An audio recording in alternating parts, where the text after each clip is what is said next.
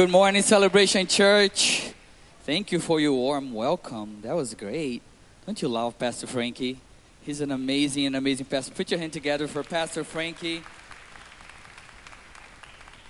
I was joking with him this week because I feel like he looked at the calendar and he was like, okay, so it's spring break. We have remodeling happening at your church. It's going to be like 32 degrees in the morning. It's the first Sunday of daylight savings. Let's send in our youth pastor. So I'm here. I'm just joking. It's such an honor and a privilege to be with, with here, uh, here with you today. Um, like he said, I'm the youth pastor here, and I just love our youth ministry. Let me just plug that in real quick. If you have a teenager at home, 6 to 12 grader, we have services on Wednesday nights from 6 to 8, and our youth is on fire. Yes, yes, absolutely. So I just want to tell you send them here, bring them to church. Um, we're having an amazing time with our youth. Are you guys ready to talk about some really cool stuff from the Bible? Yes or no? Okay, that's cool. So today we're going to talk about peace. It's very interesting because I was reading this verse. It's in John chapter 14, verse 27. And every time I'm reading scripture, I'm always asking this question What is God trying to communicate with me through this scripture? I'm just looking at, at it from this point of view. And if you know this, if you read the Bible, every time you read it, something new shows up on that same scripture, even though you read it so many times. So this one, this time, is one of those things that I just hit me. And I'm like, I think I'm going to share that with the church. Because in these days, we could use some peace. I don't know about you. I could use some peace in my life. I think the world could use some peace right now. There's wars, there's rumors of wars, and it's all announcing the coming of Jesus Christ. But at the same time, we should pray for peace, and Jesus, He's got peace for us.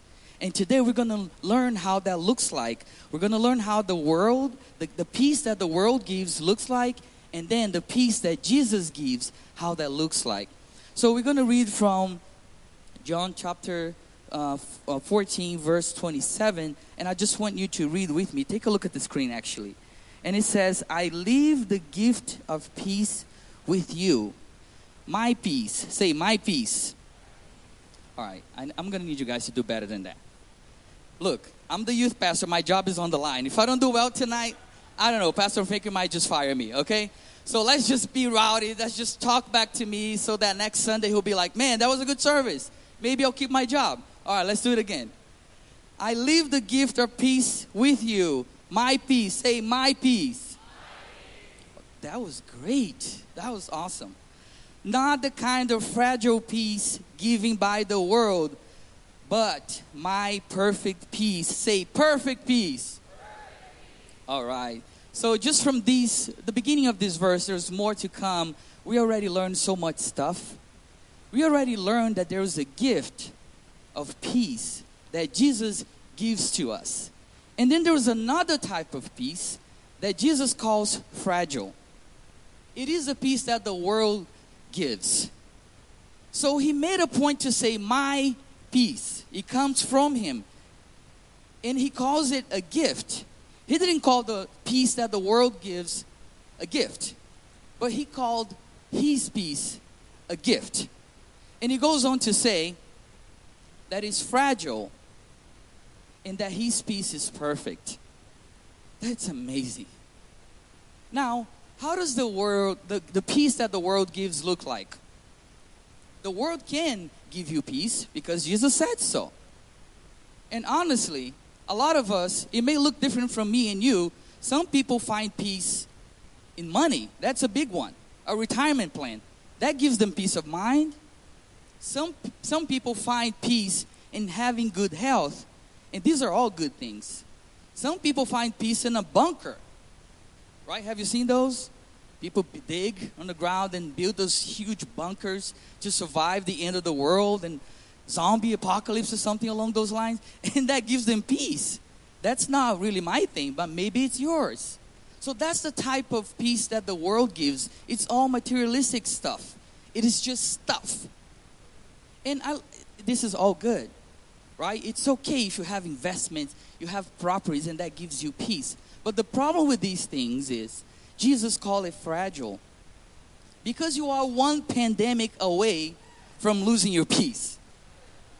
It's temporary, it's conditional. And as soon as you remove the condition, the peace is gone. It's like a house of cards. You stack them all, and as long as everything is standing there, everything is okay, you're fine. But if that's where your peace relies on, as soon as you flick a card, the house comes crashing down, and there goes your peace.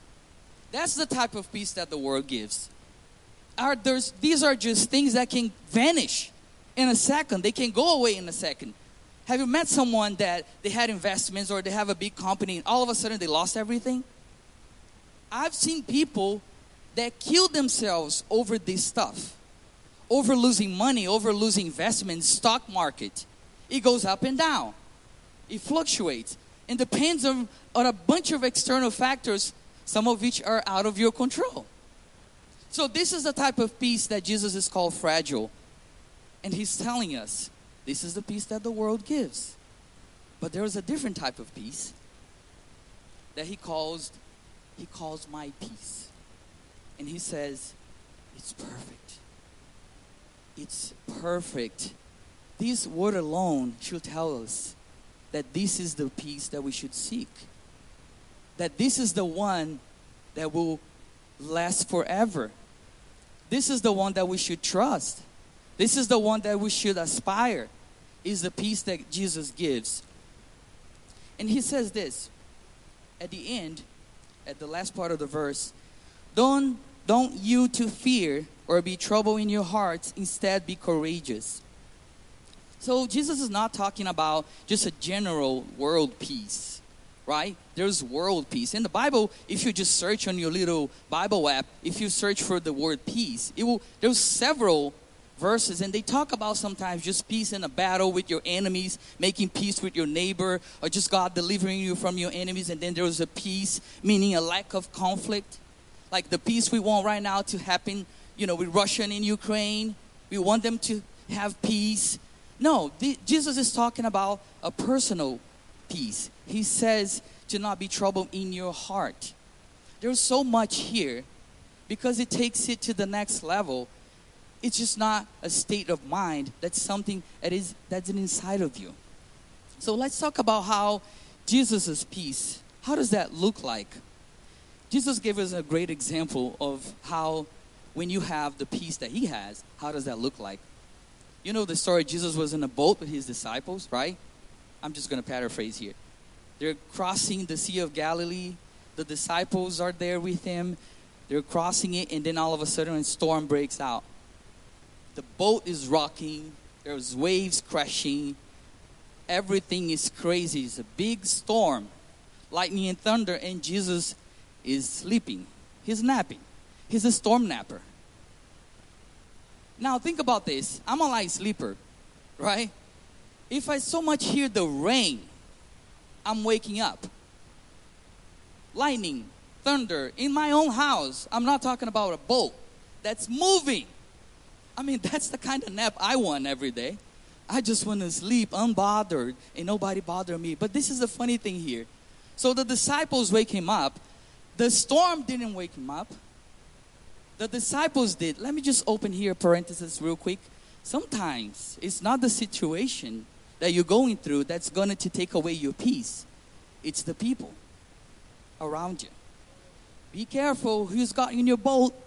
Be careful who you bring to your boat Jesus was sleeping. The storm didn't bother him. The disciples was like, the boat is about to capsize. Wake up. And this is the funny, this is so funny to me that Jesus didn't even stand up. He's still laying down. He rebuked the disciples first, then he rebuked the storm. the Bible says he was still laying down. He's like, come on, guys, your little faith. Come on, let me sleep. So he wasn't bothered by the whole thing. That's the kind of peace. And the disciples couldn't really understand it because his peace exceeds all of our understanding. Philippians 4 6. So they couldn't comprehend what was happening. How come Jesus is still sleeping in the middle of the storm? How come? We can't grasp it. See, this is the thing with the peace that Jesus gives us. We can't explain it, and we cannot make it happen. We can't make it happen. That is the biggest difference between the world, the, the peace that the world gives us, and the peace that Jesus gives us. We can't make it happen. It needs to come from Him. There's nothing that you can purchase. There is nothing that you can have in your house that will give you this type of peace. Everything we own and everything we have and we rely on in this world can go away like this. Nobody thought that a pandemic would hit, and then for two years, we're still living through this thing almost, and everything will be closed for months on end. Nobody thought that would happen. These are things that will take your peace away if that's where your trust is. That's where you that's where you find your peace. But Jesus is telling us, I have a perfect peace for you. And he called it a gift. You see, Jesus also called the Holy Spirit a gift. He said, I'll leave this. I'll leave this gift with you. And we learn in Galatians 5 that peace is the fruit of the Holy Spirit. And there was a beautiful verse here, too, that says, it's in Romans chapter 8, verse 6. It says, But letting the Spirit control your mind leads to life and peace. Romans 14, 17, it says, For the kingdom of God is not a matter of what we eat or drink, but of living a life of goodness and peace and joy in the Holy Spirit. So there is no access to perfect peace without the Holy Spirit. Without the Holy Spirit, we are not able to access that peace because it's a supernatural peace. It's a supernatural, never ending, everlasting peace that comes from the Holy Spirit, and it's a gift. That means this is good news because it's available to all of us. The Holy Spirit is available to all of us. So, peace is also available to all of us because it's a gift.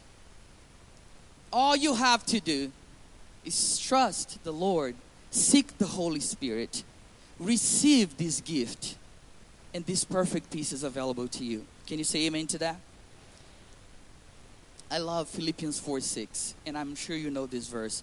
Don't worry about anything, instead, pray about everything. Tell God what you need and thank Him for all He has done. Then you will experience God's peace, which exceeds anything we can understand. His peace will guard your hearts and minds as you live in Christ Jesus. You see, peace is just not a temporary emotion, it's an experience. He said, You will experience my peace, and that will take care of your mind. See, at the end of the verse, when Jesus said, Don't, don't let your hearts be troubled, it means our soul, our intellect. Jesus is talking about our mind here because there was a battle going on. Whether you realize it or not, there was a battle going on in your mind. And the enemy, he's not sitting around. He's not sleeping, just waiting for you to be successful. He's constantly working to take away your peace. He's using all kinds of tools. He's using all kinds of mechanisms to take away your peace. And he knows the moment he makes you, he can make you be distant from God, distant from the Holy Spirit, he can take your peace away. Because that's where it comes from. His goal is to keep you away from experiencing the Holy Spirit, from experiencing peace in your life, and He will make everything that's available to Him. He'll use everything available to Him to make it happen. It could be people, it could be your own family, it could be the thoughts in your mind, it could be the stuff you watch, the stuff you hear, the stuff you see. And He can use that to take away your peace because He knows sin will take away your peace, and whatever costs you peace is too expensive. It's not worth it. Come on, church.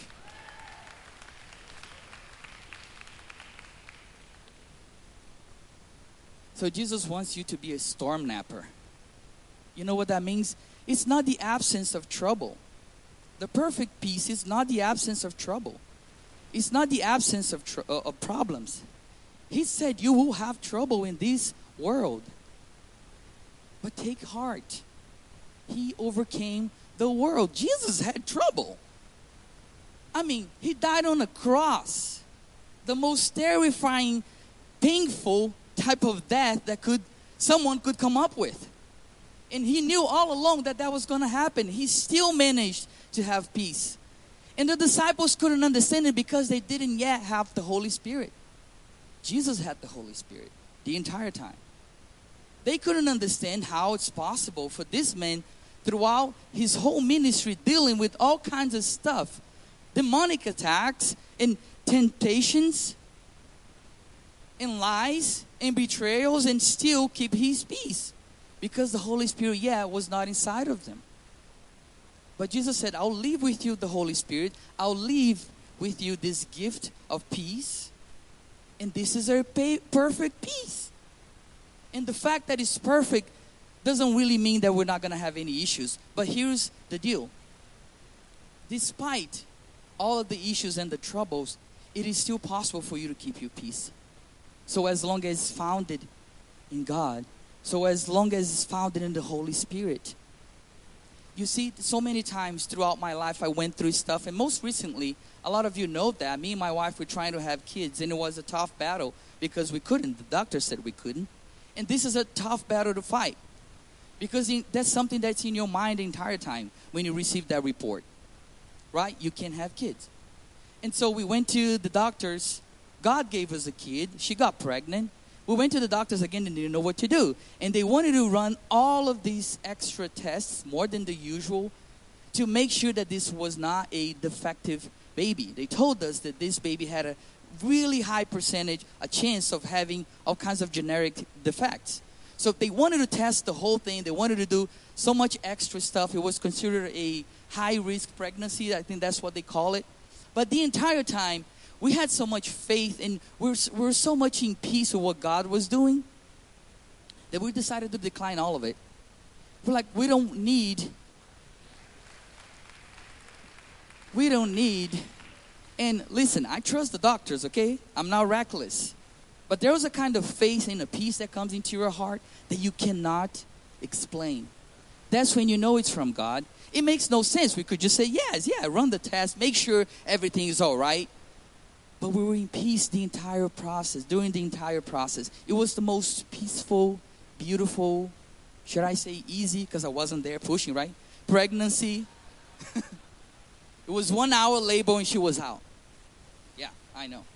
So throughout the entire time, we had this peace that God was in control. And despite all the reports and all the doctors, what do we do? Let's do this. Let's do this extra test. Let's do more visits than a normal pregnancy. Throughout this entire process, we had peace enough to say, no, this is a normal pregnancy. This is a perfect baby. Because the Holy Spirit was inside of us the entire time, giving us peace and telling us this is going to be a perfect baby. This is going to be a perfect pregnancy. And it was. And it was. So I'm sure, I'm sure all of us, Pastor Frankie always says, we're facing a battle that nobody else knows about. All of us, we're facing a battle.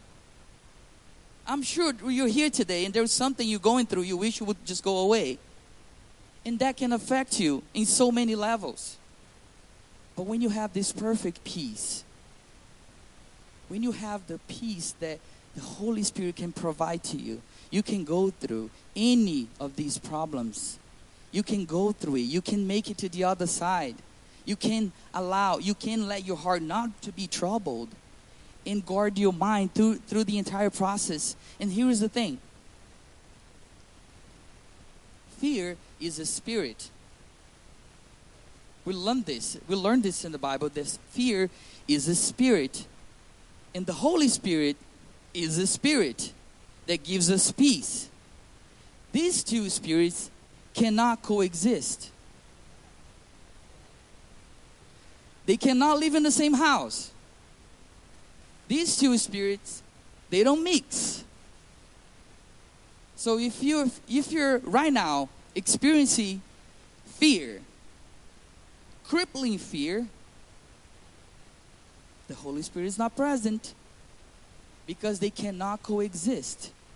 I'm talking about the spirit of fear that takes over you and holds you back in life and keeps you in bed, that gives you an anxiety, that gives you panic attacks. It's a battle. And the evil spirit is fighting this battle against the Holy Spirit. And it's up to us to make a decision. Who's ruling our mind? Who's ruling our mind? Take a look at this. I wish I could remember all of my verses like Pastor Frankie. I'll get there. In Colossians, no, I'm sorry, Romans chapter 8, verse 6, it says, So letting your sinful nature control your mind leads to death. But letting the Spirit control your mind leads to life and peace. Our sinful nature, when it controls our mind, it leads to death and it takes our peace away. But when we allow the Holy Spirit to take over, we finally experience peace. It is important to you to understand that the battle of the, of the mind, it is happening 24-7. Constantly there's a battle happening in your mind. And it's up to us to decide who's ruling our mind. And it's up to us to figure it out. Is this peace that I have right now from the world or from Jesus? Is it temporary? If that condition goes away, am I going to lose my mind? Or do I have a peace so great, so perfect, that I can still function and work even though I'm going through so much trouble? Am I still able to worship? Am I still able to go to church? Am I still able to love people around me? Am I still able to pray? Even though I'm in the middle of this battle. That's how that peace looks like. If you're winning the battle in your mind, you're able to worship. You are able to love Him.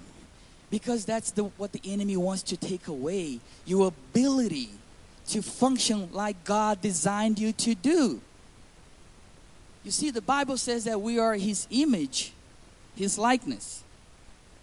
And it also says that He didn't give us a spirit of fear. That means if we do have fear, we're malfunctioning.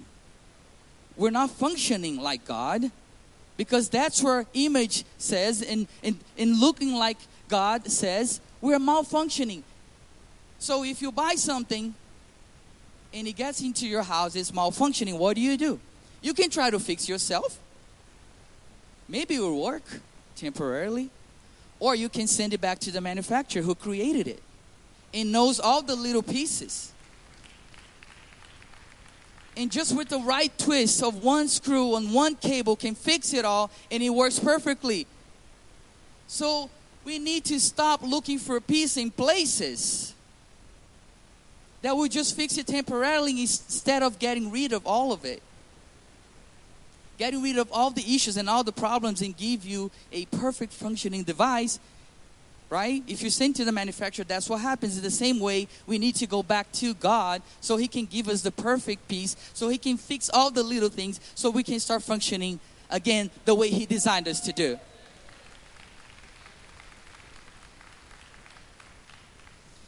Ephesians 6:12, last verse, for we are not fighting against flesh and blood enemies but against evil rulers and authorities on, of the unseen world, against mighty powers in this dark world, and against evil spirits in the heavenly places.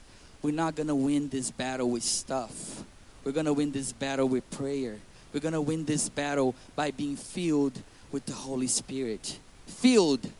That means there's no space for nothing else, for no other spirit for nothing to bother you. Because when you're full of the Holy Spirit, you are also full of peace. Can you put your hands together for that?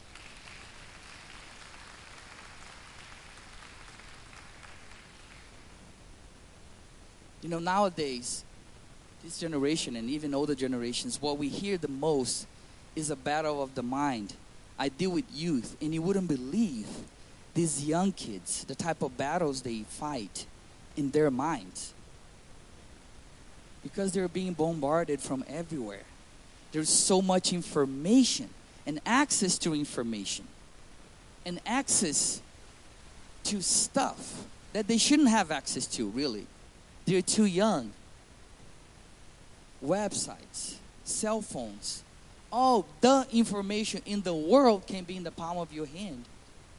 And they're bombarded at school. They're bullied in the internet. And now we have a generation that suffers so much. And they have a battle going on in their minds. And I believe the Holy Spirit can fix it all. I believe the Holy Spirit can free all of your issues, all of your battles, everything that you're fighting that is holding you back, that you that keeping you, that's keeping you up at night. You know, a great way to tell if you have the perfect peace of Jesus, if that this stuff that we have in the world is keeping you up at night.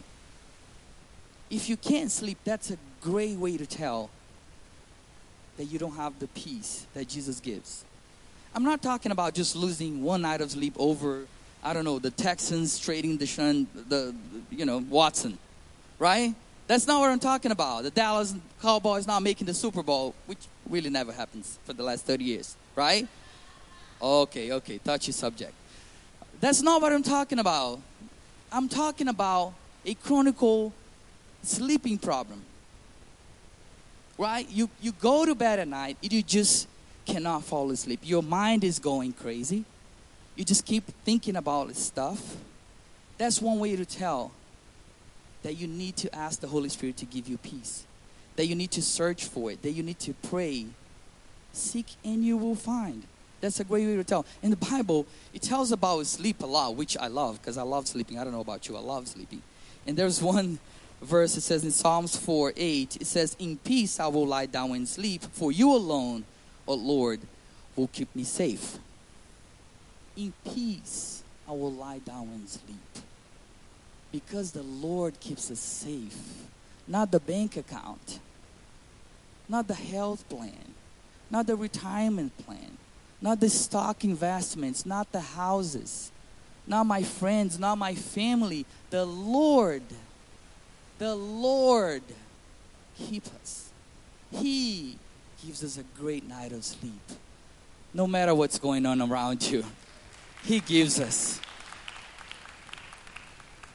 You know, in a minute, I'd like to pray for you because I believe the Holy Spirit can meet you here today and give you that peace that you're looking for. I could use some peace in my life. I could use more peace in my life and I'm sure a lot of you, a lot of you could use too. But there's a, there are a few things that I want to pray specifically, and I'd like for the worship team to to come up and. Um, there are a few things that I was praying about, and I felt like people are going to be delivered today from these conditions that I'm going to mention here. So I'm going to say what they are, and then in a minute I'll ask you to stand up and I'll ask you to come to the front. We have prayer partners that are going to come here and pray for you. And I believe that you can walk out of here different than when you walked in. I believe that today the Holy Spirit can deliver you from thoughts in your mind, in your mind, from, from things that are holding you back, from battles that you're fighting and you feel like you can't win. I believe today the Holy Spirit can move in your life. And from this point forward, you will experience a perfect peace that is available to you. The Holy Spirit is present in this place. And when He's present inside of you in your life, the spirit of fear cannot coexist. Any evil spirit that's attacking your mind cannot win. If you're filled with the Holy Spirit, He will drive all of this away. Spirit of rejection, anxiety, spirit of fear, I want you to stand up and just close your eyes for a second. All of you, just stand up.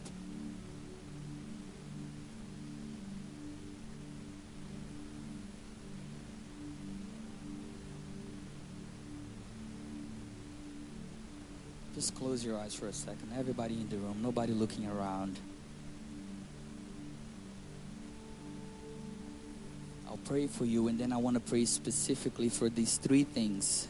If you are experiencing, this is the word that came to my mind. It might, it might have a specific name, but this is what the Lord gave me uh, crippling anxiety.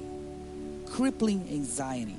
You can't function because of this anxiety. I'm not talking about the anxiety I was feeling before I came to this stage. I'm talking about crippling anxiety that stops you from doing stuff, that stops you from serving the Lord, from functioning perfectly. I want to pray. If you have trouble sleeping, you go days and days without sleeping. You cannot fall asleep. You cannot have peace enough to go to sleep. I want to pray for you. And I want to pray for this one thing suicidal thoughts. If you're having suicidal thoughts, I want to pray for you. Now, listen to me. We believe in doctors, we believe in treatments, we believe in medicine, all of that. All of that can help. We have people at the church that can help you. But I also believe that this can be a spirit, that this can be a spirit in your life that's winning this battle and it's holding you back. And so today I want to pray for you.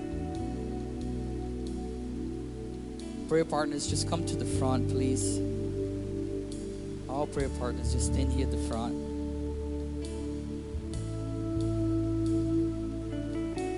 Before you come to the front, if you have any of these conditions, I just want to pray for everybody. And then, if you have any of these conditions, I want you to come to the front. Just come right away when I tell you, so nobody knows exactly what the one you have. But I want you to come here because these prayer partners are ready to pray for you, and they see miracles every Sunday. You can be delivered, you can be healed right here, right now. So I want you to close your eyes. Holy Spirit will start moving in this place. He'll begin to touch you. Holy Spirit, move in this place. There was deliverance available in this place. There was healing available in this place. There was peace available in this place. Holy Spirit, I pray right now. Everybody that's suffering from anxiety, from crippling anxiety, from fear, from depression, suicidal thoughts, If there's a battle going on in your mind and you feel like you can't win, in Jesus' name, we declare right now that you are free. In Jesus' name, we declare right now that these thoughts are going to go away. These evil thoughts are going to go away. This anxiety, this fear is going to go away. In Jesus' name, you're going to be set free here tonight, this morning. I believe. I believe. In Jesus' name. Holy Spirit, we invite you to touch people in this place. We invite you to take over our minds.